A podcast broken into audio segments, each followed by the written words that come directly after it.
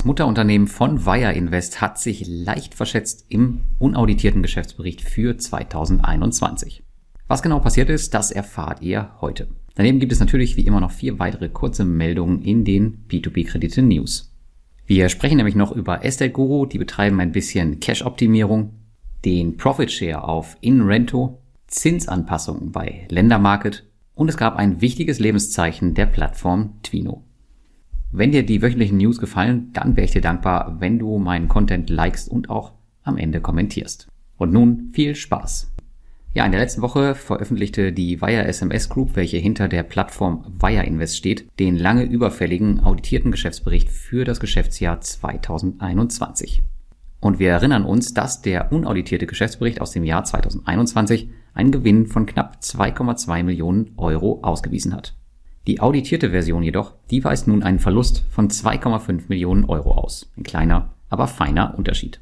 Wir gehen jetzt hier in den News nicht groß auf die Details zum Geschäftsbericht ein, aber du kannst sie dir natürlich komplett anschauen. Den Link dazu findest du im Blogartikel zu den heutigen News. Aber diese Diskrepanz zwischen den zwei Versionen, die zeigt mal wieder eindrücklich, wie wertlos eigentlich ungeprüfte Ergebnisse von Firmen sind. Zugutehalten muss man Wire Invest aber hier natürlich, dass sie ihrer Transparenzpflicht nachgekommen sind auch wenn es mal wieder viel zu spät gewesen ist. Mein eigenes Investment aber, das bleibt davon erstmal unberührt. Und das wäre eine News ohne neue Nachrichten der Plattform Aztec Guru, denn die drehten in der letzten Woche gleich zweimal an der Preisschraube. Zum einen wurde der Betrag des Instant Exit Programms angehoben. Wer das noch nicht kennt, dieses Programm ermöglicht es grob gesagt, Investoren ihre Kredite quasi sofort an Aztec Guru zurückzugeben unter Akzeptierung eines Abschlags von rund 35 Prozent.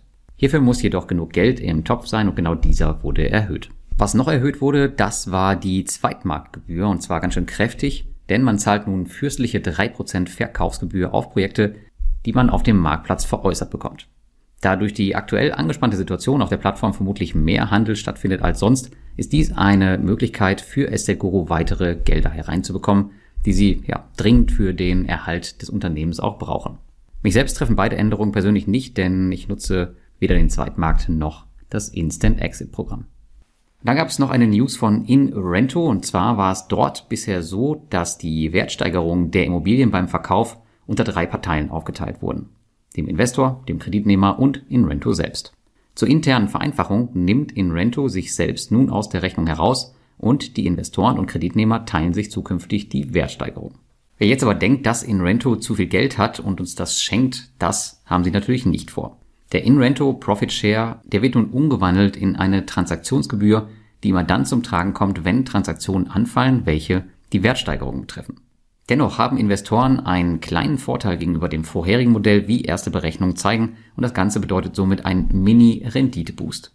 Die nächste News, die betrifft die Plattform Ländermarket, denn wie andere P2P-Plattformen auch senkt Ländermarke die Zinsen ein klein wenig, vor allem aber bei den beliebten Kurzläufern, die bisher zu den am besten bezahltesten Krediten der Branche gehörten. Nun geht Ländermarket aber einen ähnlichen Weg wie Robocash. Das bedeutet, Zinsen für Kurzläufer, die werden gesenkt, die Langläufer bleiben weitestgehend unangetastet. Damit möchte man natürlich erreichen, dass man das Geld längerfristig an Ländermarket bindet, was sicherlich kein schlechter Schachzug aus Sicht von Ländermarket ist, denn auch sie brauchen wie Essegoro Cash, und zwar eine Menge. Seine Gelder als Investor jedoch mehr als 720 Tage an die Creditstar Group zu binden, naja, das halte ich momentan doch für ziemlich gewagt. Also, wenn ihr auf Ländermarket investiert, dann immer schön vorsichtig sein. Zum Ende der letzten Woche gab es dann aber die für mich eigentlich wichtigste News im Bereich der P2P-Kredite und die kam von der Plattform Twino. Die schicken nämlich einen umfangreichen Newsletter an die Investoren raus, welcher ungewohnt detaillierte Updates zu allen möglichen Fällen bot.